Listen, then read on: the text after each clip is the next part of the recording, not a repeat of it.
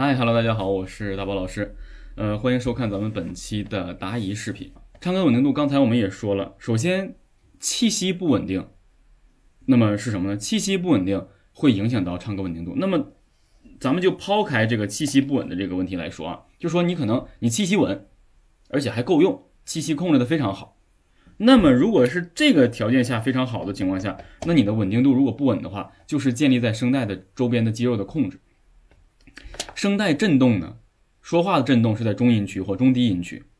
那么声带的一个振动，我们在说话的时候其实是听不出不稳的啊。但是在唱歌的过程中，为什么会体现出它的不稳或者声带的控制不良？因为歌曲有延长音，有尾音。我们说话不可能，你好啊，我是大宝哥，我们不可能。但唱歌可以啊，唱歌是这样的。我的天是灰色，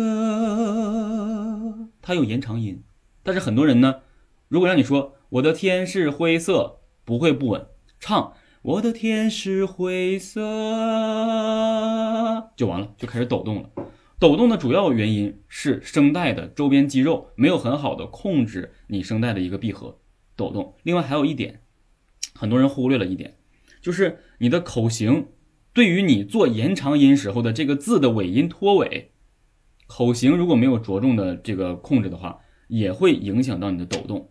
就是呢，你可能是唇部或是面部的一些肌肉去进行抖动，影响到了你的这个声音的这个稳定，这都有可能。所以在这儿我强调，想稳定住你的这个发声，一要先稳好气息，然后稳好你的口型表情之后再发声，气息稳好。你要做的口型、面部表情、提笑肌该做的都做好，然后再去发声，这样才能确定你到底是哪一个环节出了问题。因为气息稳住了，就不会，呃，就气息就没问题了。